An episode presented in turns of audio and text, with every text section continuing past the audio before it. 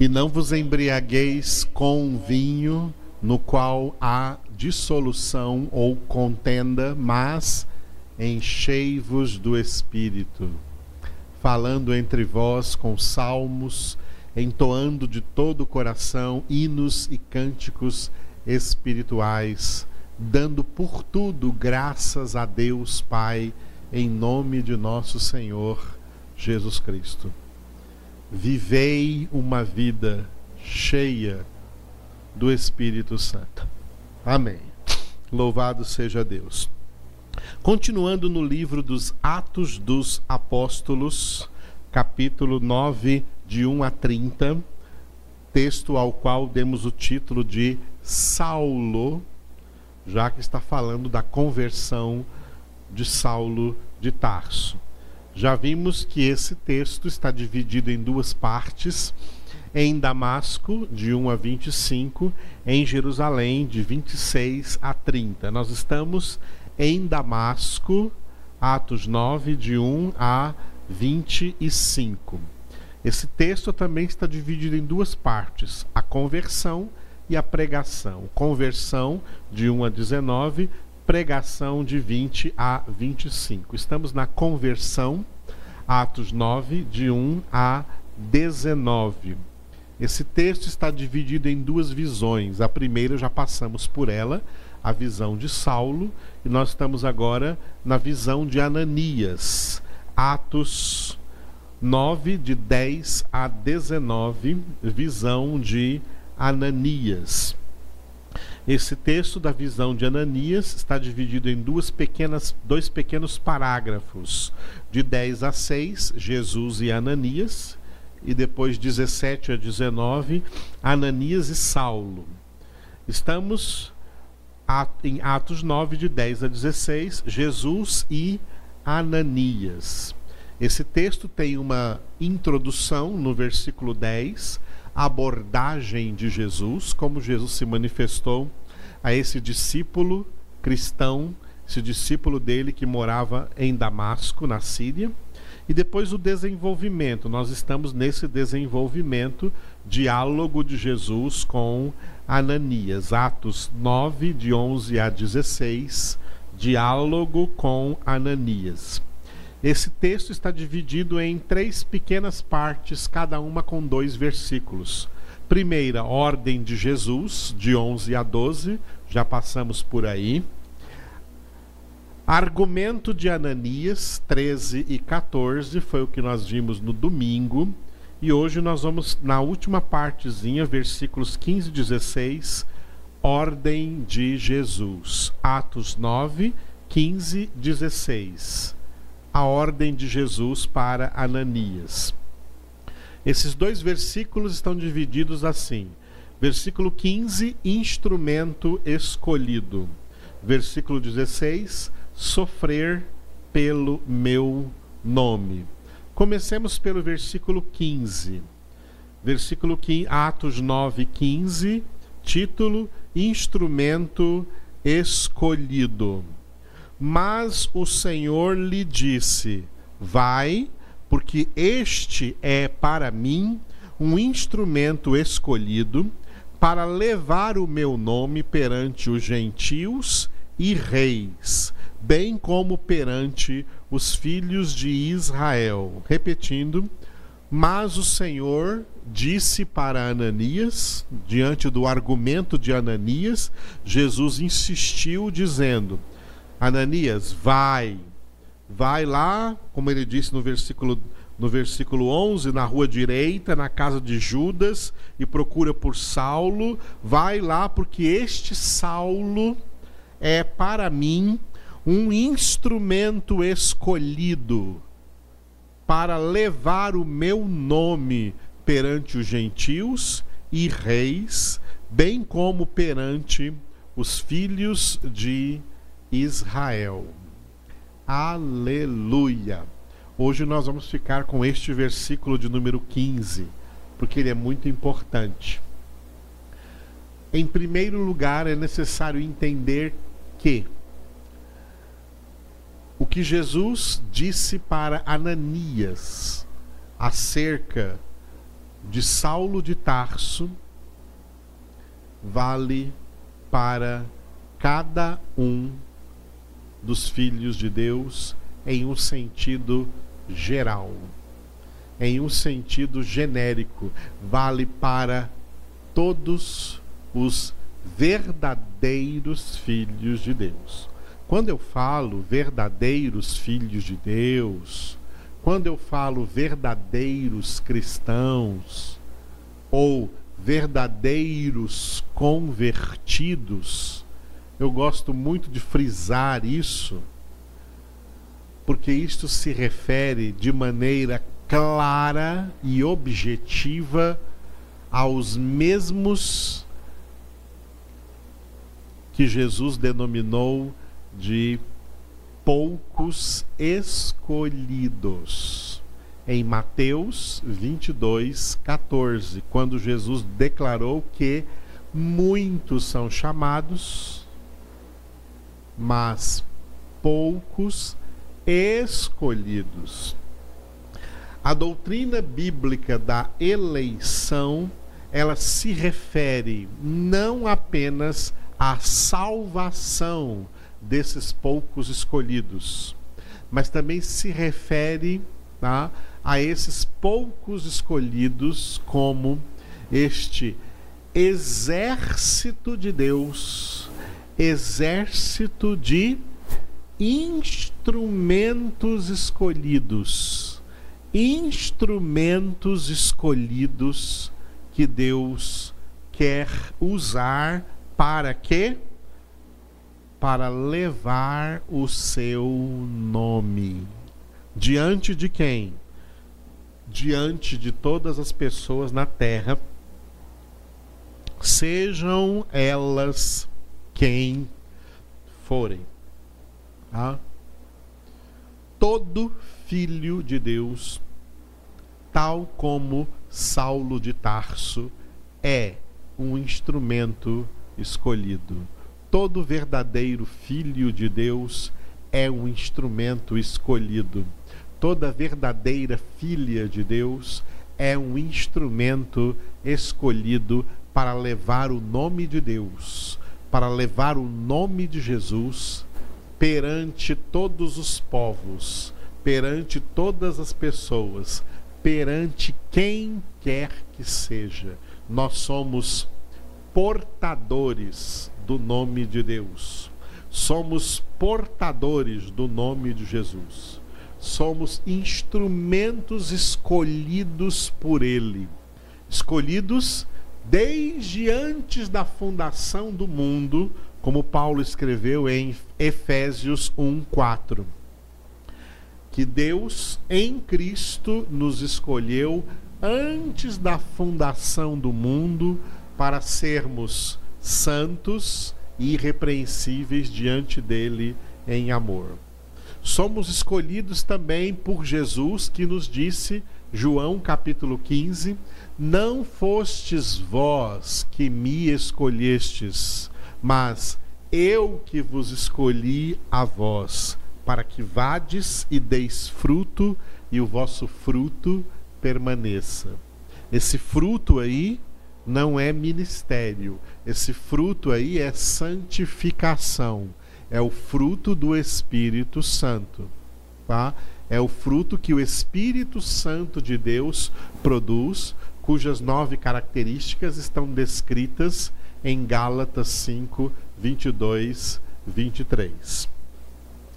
No entanto, estes escolhidos do Pai, estes escolhidos de Jesus, escolhidos para serem santos, escolhidos para a salvação, são também escolhidos para serem instrumentos. Tá?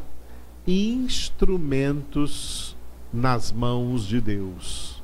Instrumentos nas mãos de Deus para a instrumentos nas mãos de Deus para a propagação do seu evangelho, para a propagação da sua palavra. Por quê? Como que Deus prepara prepara os seus escolhidos para serem propagadores da sua palavra, anunciadores da sua palavra. Ele faz isso, sabe como? Pegando essas palavras que estão aqui escritas no papel e escrevendo-as aqui, na mente dos seus filhos. Ele faz isso por obra do Espírito Santo de Deus conforme o próprio apóstolo Paulo, aqui esse instrumento escolhido, escreveu na sua segunda carta aos Coríntios, Coríntios cap, 2 Coríntios capítulo 3, versículo 3. No qual é o único versículo aqui na, no contexto bíblico, bíblico que diz que nós, os verdadeiros filhos de Deus, somos cartas de Cristo, cartas vivas de Cristo, escritas não com tinta, mas pelo Espírito do Deus vivente, não em tábuas de pedra, mas em tábuas de carne, isto é, nos corações. Corações, isso representa almas, nas, nas nossas almas. A sede da nossa alma é a nossa mente. O ministério do Espírito Santo é tirar a palavra que foi escrita com tinta aqui no papel da Bíblia aí de papel.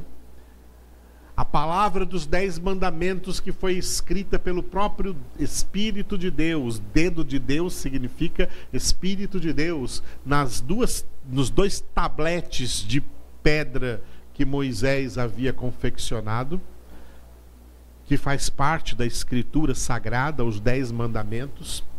Deus quer pegar essa palavra toda e escrever na nossa mente. Vamos dar um exemplo de um músico que toca um instrumento, por exemplo, um violão. Um músico que toca um violão, o violão é o instrumento esse instrumento precisa estar afinado. Ele não se afina, o instrumento não se afina sozinho.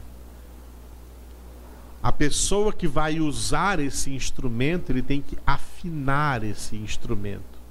Colocar cada corda no timbre certo, na nota certa, para poder então ali fazer os acordes e produzir a sonoridade, produzir os sons.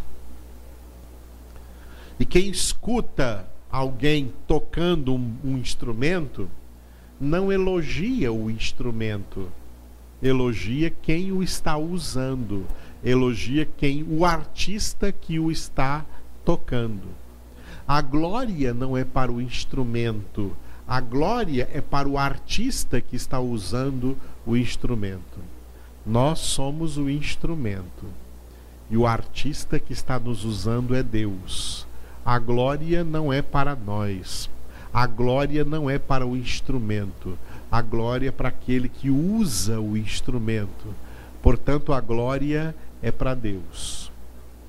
Mas assim como o artista afina o seu instrumento, harmoniza o seu instrumento, prepara o seu instrumento para que ele produza o som de maneira afinada, harmoniosa e correta, assim Deus age na vida dos seus instrumentos escolhidos, assim Deus age na vida de cada um dos seus filhos, preparando-os para usá-los de maneira poderosa na música que ele quer tocar, que é a música da transmissão da palavra de Deus.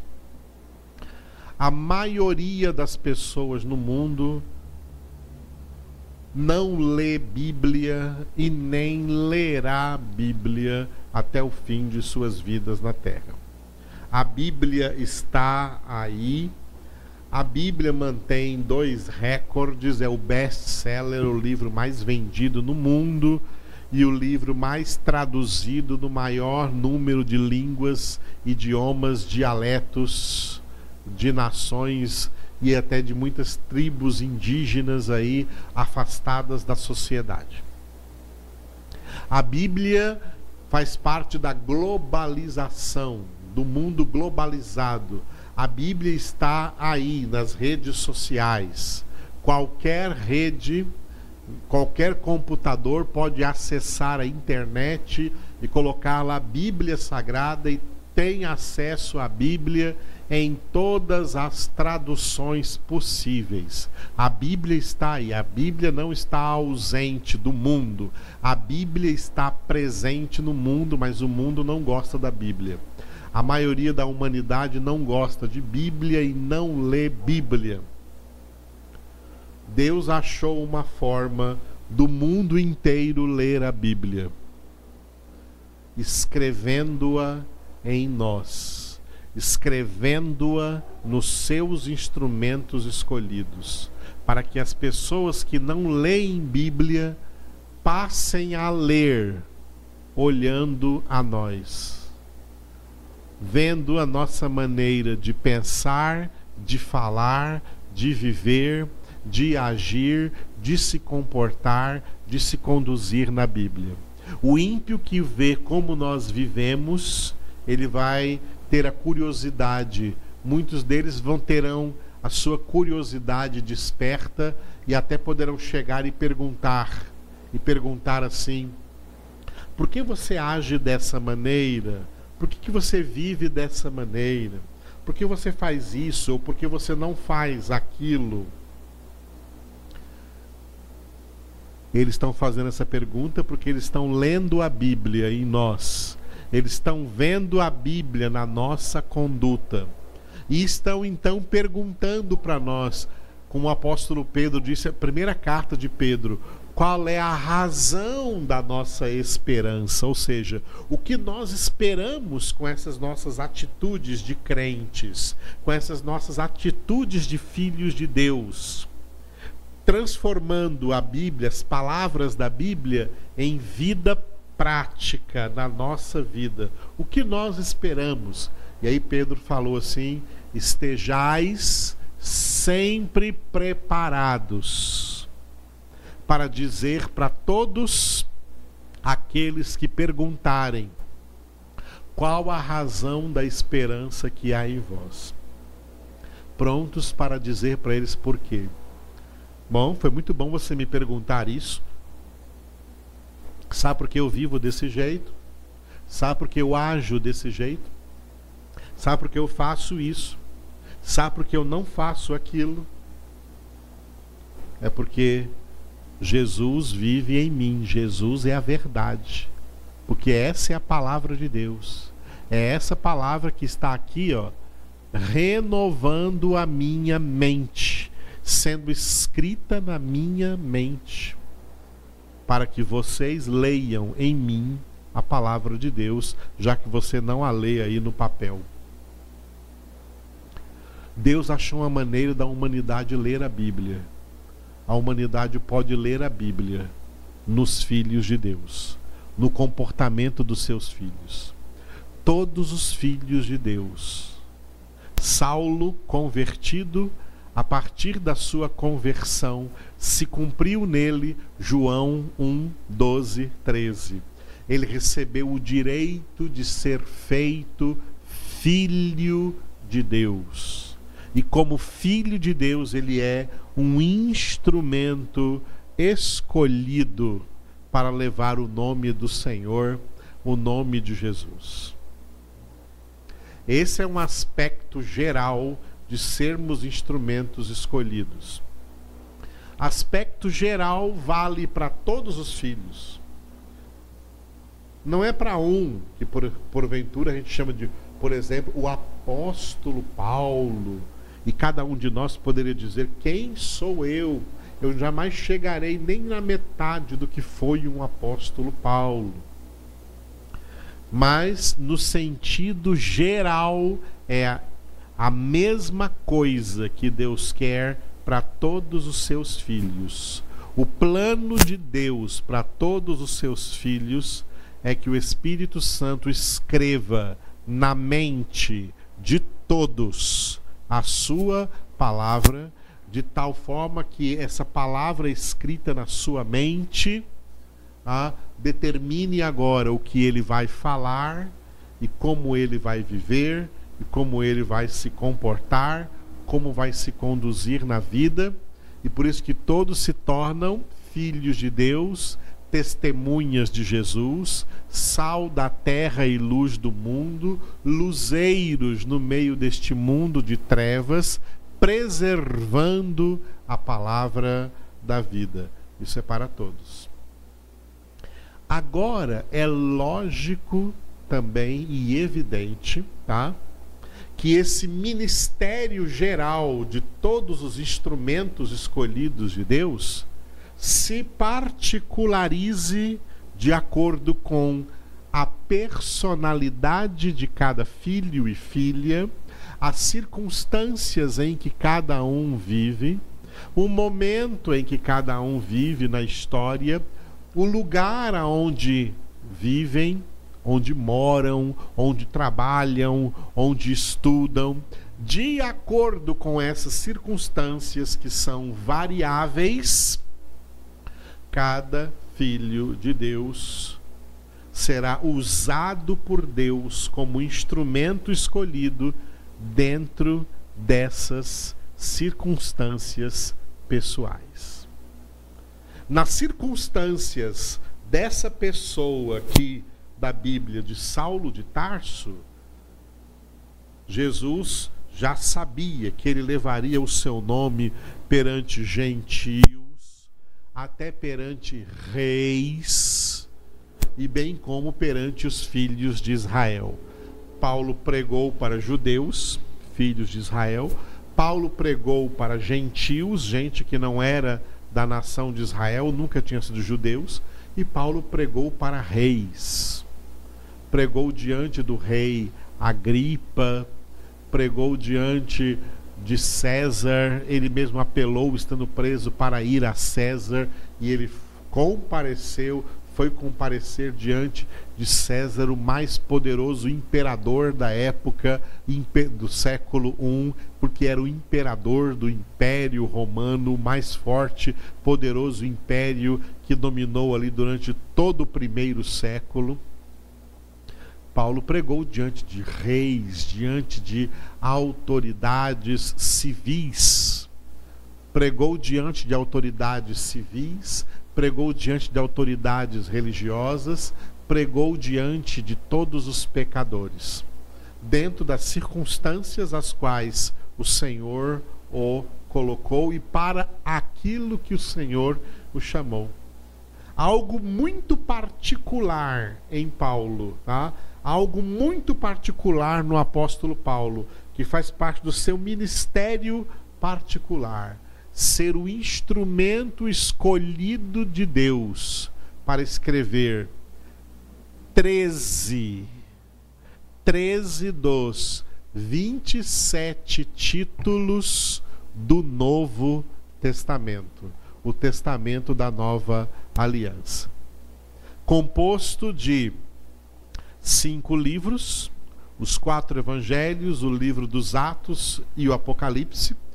E entre Atos e Apocalipse, né, um grupo imenso aí de cartas, várias cartas, a maioria delas, 13 dessas cartas, autoria deste instrumento escolhido, Saulo de Tarso, que foi transformado no apóstolo Paulo. Apóstolo ao qual o Senhor revelou o conteúdo doutrinário que ele expôs em cada uma de suas cartas para chegar para nós hoje aqui na nossa Bíblia Sagrada, no Novo Testamento, como palavra de Deus para nós. É claro que nem a mim, nem a nenhum de vocês que me escutam, Deus vai usar para escrever Bíblia, porque a Bíblia já está encerrada. Deus não tem mais nenhum instrumento escolhido para escrever mais nada que, que possa ser acrescentado aqui na Bíblia. E se alguém quiser acrescentar alguma coisa, é anátema, é falso. Mas Deus tem elementos particulares que envolvem a personalidade de cada um de nós, as circunstâncias em que cada um de nós vive, para, em meio a essas circunstâncias, cada um de nós leve o nome de Deus. Seja um portador do nome de Jesus. Leve na sua vida este nome. Dê um bom testemunho de Cristo Jesus. Seja um bom instrumento de Deus, porque Deus te escolheu para isso venha para a palavra de Deus e medite nela de dia e de noite, porque isso é o que faz parte também do ministério do Espírito Santo, declarado por Jesus em João 16,13. O Espírito da Verdade vos guiará a toda a verdade. Afine e harmonize toda a sua vida com a palavra de Deus, para que depois esse testemunho cristão que você tem que dar não saia nem soe diante dos outros um testemunho desafinado, desarmonizado, desarranjado e toque uma música feia, transmita um testemunho cristão negativo para as pessoas que escutam você tem que, já que você é um instrumento escolhido, esse instrumento tem que estar afinado com a palavra do artista que quer nos tocar, que quer nos usar, que é o Senhor. Eu sou o instrumento escolhido, você é o instrumento escolhido. Cada um dos poucos escolhidos são instrumentos escolhidos para levar o nome do Senhor em todas as circunstâncias em que vivemos. Amém? Oremos juntos.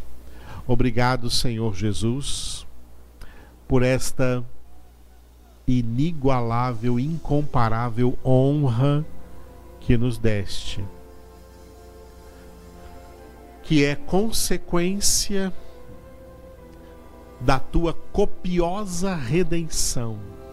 É consequência dessa tão grande obra da salvação, é também fazer de cada um dos salvos, cada um dos teus poucos escolhidos para a salvação, também fazer deles teus instrumentos, instrumentos escolhidos para levar o teu nome a quem quer que seja, sabendo que muitos rejeite, rejeitarão, outros acolherão, sabendo que alguns nos amarão por isso e que outros nos odiarão por isso, e até nos perseguirão, e até nos prenderão ou nos matarão por darmos esse testemunho do Senhor, por anunciarmos a eles com a nossa vida e também com as nossas palavras,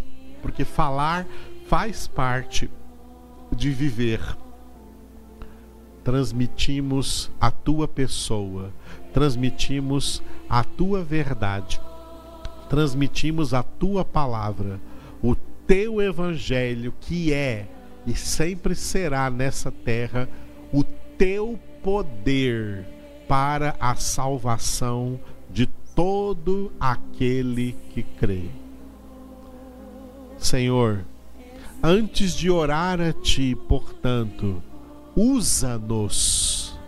Nós temos que orar a Ti, afina-nos, harmoniza-nos, prepara-nos por meio da meditação dioturna da tua palavra, por meio do teu Espírito Santo, guiando-nos a toda a verdade e escrevendo essa palavra em nossas mentes, renovando as nossas mentes para que, por meio dessa renovação da nossa mente, as nossas vidas sejam transformadas no processo da santificação na tua imagem, Jesus, para que as pessoas vejam em nós a palavra de Deus, que és tu, o Verbo de Deus, que as pessoas te vejam em nossa vida, no jeito que pensamos, no jeito que falamos, no jeito como agimos, como nos comportamos, como nos conduzimos neste mundo em todas as circunstâncias em meio às quais nós hoje vivemos. Para tudo isso, dependemos de Ti, Senhor. Prepara esses instrumentos, forja esses instrumentos, afina esses instrumentos, e então, Senhor, usa cada um dos teus instrumentos escolhidos para continuarem dando ao mundo o testemunho que só os verdadeiros filhos de Deus podem dar. Que só os soldados deste exército predileto de Deus, exército de filhos genuínos de Deus, podem dar usa-nos conforme a tua vontade, o teu plano e a tua misericórdia. Amém. Obrigado, Senhor.